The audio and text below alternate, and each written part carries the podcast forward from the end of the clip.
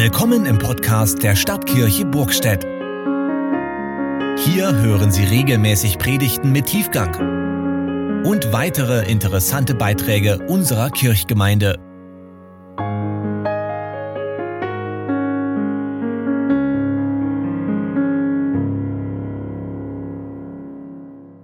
Unser heutiger Predigtext steht im Johannesevangelium Kapitel 15, Verse 1 bis 9. Der wahre Weinstock. Ich bin der wahre Weinstock und mein Vater der Weingärtner.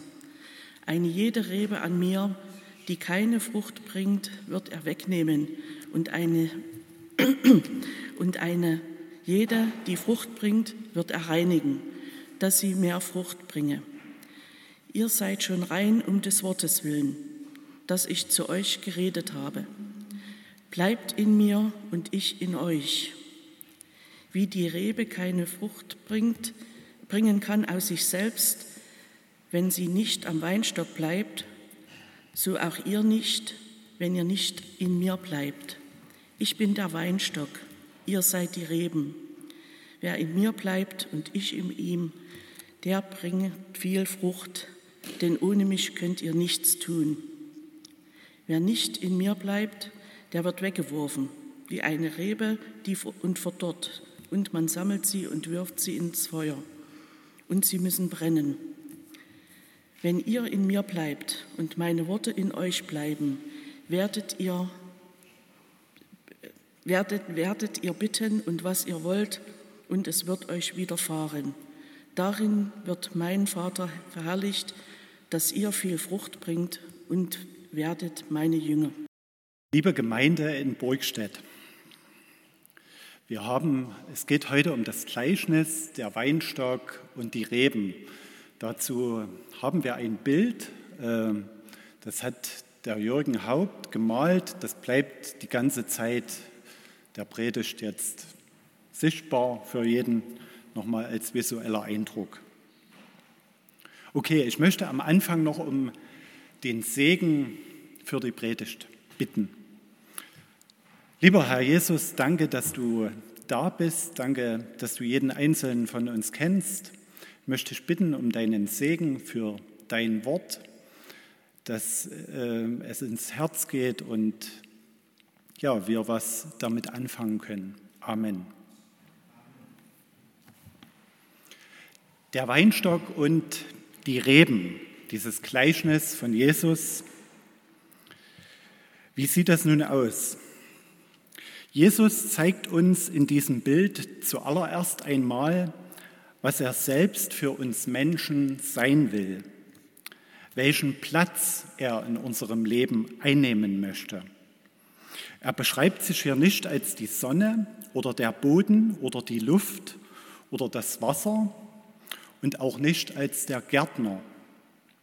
Er spricht, ich bin der wahre Weinstock Vielleicht könnte man auch sagen, der wahre, lebendige Weinstock. Kein künstliches, kein künstliches Gebilde, was immer gleich schön aussieht und im windgeschützten Raum deiner Wohnung steht. Ein richtiger Weinstock, draußen, draußen im Leben, zu allen Wetterlagen und zu allen Jahreszeiten. Ob im Frühling, im Sommer, im Herbst oder im Winter. Er sagt, ich bin der Weinstock, ich bin lebendig, in mir ist Saft, Lebenssaft. Und dann sagt er weiter, und ihr, ihr seid die Reben, das Grüne mit Trieben, Blättern, Knospen und Früchten. Warum hier also der Weinstock und nicht Wasser, Erde, Luft und Licht, was Jesus ja an anderer Stelle auch von sich sagt? Zum Beispiel, ich bin das Licht der Welt, ich bin das Wasser des Lebens und so weiter und so fort. Hier nun, ich bin der Weinstock. Mir sind aus diesem Gleichnis äh, drei Punkte herausgestochen. Der erste Punkt, ähm, der Weinstock als Bild, Christus ist da, er ist gegenwärtig. Ich denke, Jesus will uns zuerst einmal ganz deutlich seine Anwesenheit klar machen. Der Weinstock steht da fest verwurzelt. Bei jedem Wetter, zu jeder Jahreszeit, ob glühende Hitze oder Frost, ob Trockenheit oder Regenzeit. Der Weinstock steht. Jesus sagt dir damit, meine Gegenwart ist nicht von den Wetterlagen deiner Umgebung abhängig. Ich bin der Anwesende, egal was gerade um dich herum passiert, unabhängig von deinen äußeren Ereignissen oder Umständen und unabhängig von deinen inneren Zuständen. Ich bin mittendrin in deinem Leben. Ich bin da im Winter, wenn es kalt um dich herum ist, und ich bin da im Sommer, wenn es warm ist, wenn die Sonne für dich scheint. Ich bin da, wenn du dich alleine fühlst und ich bin da, wenn du dich nicht alleine fühlst. Ich bin unabhängig von deinen Gefühlen da. Ich weiß nicht, in welcher Situation du dich gerade befindest, welche Jahreszeit du gerade im Augenblick erlebst. Sommer oder Winter, Wärme oder Kälte. Es kann sein, es läuft für dich im Moment alles toll. Stabile Partnerschaft, genügend Freunde, die Arbeit passt, Auto, Haus, Garten, Hund, alles schick. Aber vielleicht bist du gerade der, der seinen Partner verloren hat oder der mit Angst, Einsamkeit und Depression zu kämpfen hat. Vielleicht läuft es für dich im Moment ganz schlecht auf Arbeit und du fühlst dich überfordert, gemobbt oder deplatziert. Oder du bist geplagt von schwerer Krankheit und es ist erstmal keine Besserung in Sicht. Unsere Lebensumstände sind verschieden und vielfältig. Sie sind auch gemischt von guten und schlechten Ereignissen. Und in alledem steht der Weinstock, steht Christus. Egal was um dich herum oder in dir drin gerade passiert. Jesus sagt dir heute Vormittag in deiner jetzigen momentanen Situation, ich bin da.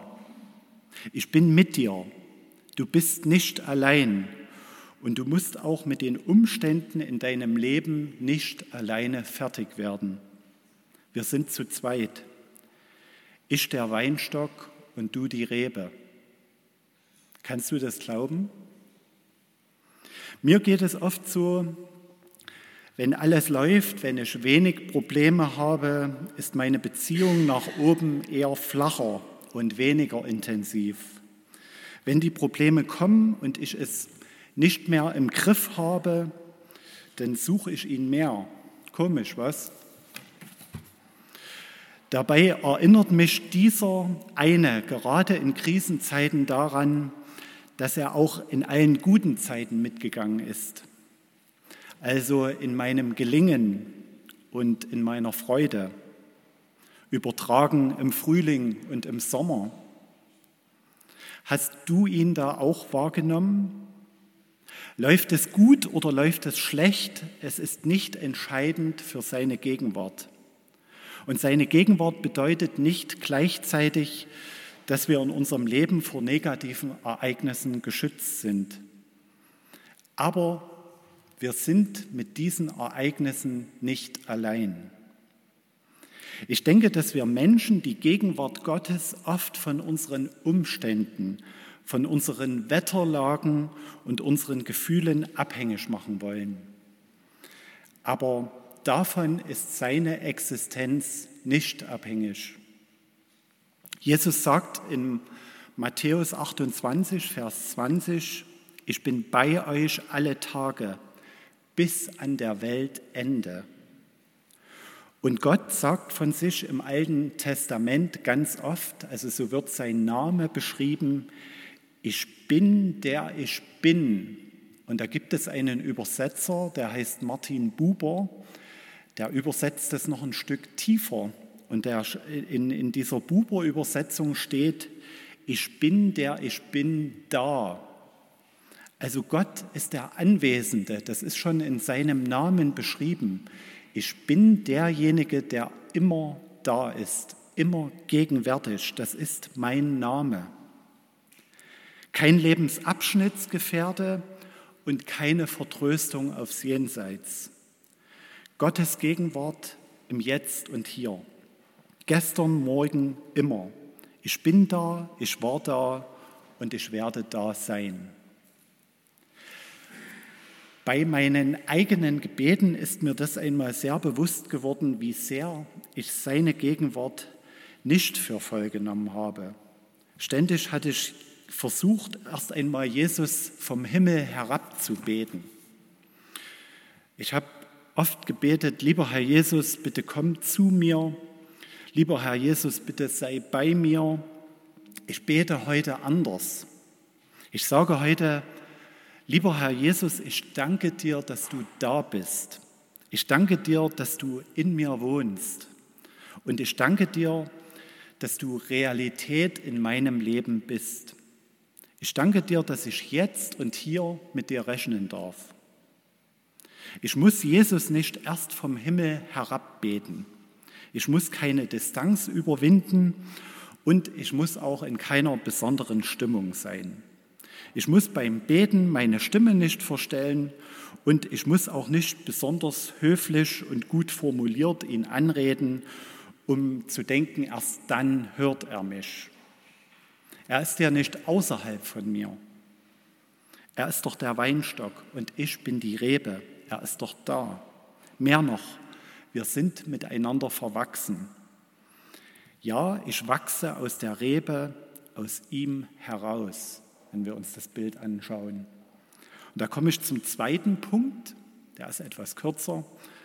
Unsere Kraft aus dem Weinstock, unsere Kraft übertragen aus Jesus Christus.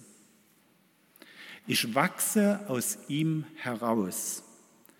Die Rebe wächst aus der Kraft, aus dem Saft des Weinstocks. Die Kraft von Jesus Christus wirkt in mir. Wir sind als Christen keine Selbstversorger. Wir werden vom Weinstock versorgt.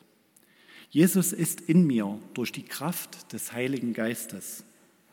Ich bin als Rebe durchdrungen von dieser Kraft, die vom Weinstock kommt. Das Geheimnis des Glaubens, durch diese Verbindung hindurch seine Kraft erleben. Nehmen wir diese Kraft in Anspruch oder begnügen wir uns mit unserer eigenen Kraft? Vielleicht braucht es gerade deswegen in unserem Leben manche Notlage, um zu merken, dass wir es selber nicht mehr im Griff haben und uns auf ihn verlassen müssen. Ich war einmal, ist schon länger her, äh, mit einer Gruppe in Österreich im Urlaub zusammen klettern. Wir waren Zweierschaften, Seilschaften. Einer hat gesichert und der andere ist hochgeklettert. Als ich dran war, bin ich so vertieft und konzentriert in mein Klettern gewesen, dass ich völlig das Seil vergessen habe, an dem ich hing. Ich bin auch fast bis ganz hoch gekommen, aber eben nur fast. Kurz vorm Ziel bin ich abgerutscht und in die Tiefe gefallen. Das war ein Riesenschreck für mich, aber nur deshalb, weil ich nicht mehr an das Seil gedacht hatte und den Andreas, der da unten stand. Ein Glück hat er reagiert und das Seil festgehalten. So habe ich in dem Moment, als ich es brauchte, eine Kraft erfahren, die mich gehalten hat. Die Angst und der Schrecken, die wären nicht gewesen, wenn ich an das, die ganze Zeit an das Seil und an den Andreas, der unten stand, gedacht hätte. Dietrich Bonhoeffer drückt es in seinem Glaubensbekenntnis folgendermaßen aus. Er gibt seine Kraft nicht im Voraus, damit wir uns nicht auf uns selbst, sondern allein auf ihn verlassen. In solchem Glauben müsste alle Angst vor der Zukunft überwunden sein. Wenn wir den Mut haben, eigene Sicherheiten aufzugeben und uns auf ihn zu verlassen, in unserem Alltag mit ihm rechnen, dass er im richtigen Augenblick wirkt. Daran denken, dass er unten steht und das Seil festhält, an dem wir hängen. Im richtigen Augenblick festhält, dann klettern wir gelassener durch unser Leben. Dann sind wir dabei, Erfahrungen mit diesem Christus zu sammeln. Und diese gemachten Erfahrungen, die stärken unseren Glauben und wir bekommen Mut, uns immer wieder neu auf ihn einzulassen. Dazu ist es aber notwendig, in dieser Verbindung zu bleiben. Und damit bin ich beim dritten Punkt, in Christus bleiben. Jesus ermutigt uns durch dieses ganze Gleichnis hindurch, in ihm zu bleiben, am Weinstock dran zu bleiben. Vers 4, bleibt fest mit mir verbunden. Wer bei mir bleibt, in dem bleibt mein Leben. Vers 5, Vers 7, wenn ihr aber fest mit mir verbunden bleibt. Vers 9, bleibt in meiner Liebe. Bleibt und lasst nicht los. Was ist das, dieses Bleiben? Was ist das ganz praktisch in unserem Glaubensleben bleibt. Ist es der sonntägliche Gottesdienst? Das Losungsheft auf dem Küchentisch oder die Lobpreis-CD in Stereo? Ist es der Hauskreis oder die Zoom-Meeting-Sitzung, der Kirchenchor oder der Konfirmandenunterricht, das Tischgebet oder das Bibelstudium? All diese Sachen sind uns ganz klar. Wir beten, wir halten Gemeinschaft mit anderen Christen und wir lesen in der Bibel. Das ist unser Einmaleins des Glaubens. Das wissen wir und das tun wir auch. Mal mehr und mal weniger. So machen wir Christen das. Und wir haben das alle schon zigmal gehört. Um dran zu bleiben an diesem Jesus, ist jedoch unsere Haltung ihm gegenüber gefragt. Entscheidend ist nicht, was wir machen, sondern wie wir es machen. Wie sehen meine Gebete aus? Berühren mich die Texte, die ich in der Bibel lese? Und ist die Gemeinschaft mit anderen Christen lebendig und erfüllt? Am Weinstock zu bleiben, ist keine Pflichterfüllung, indem ich Dinge einfach nur tue. In all unserem Tun steht eine lebendige Beziehung, steht die lebendige Beziehung zwischen ihm und dir. Beziehungspflege statt falsch verstandene Religion.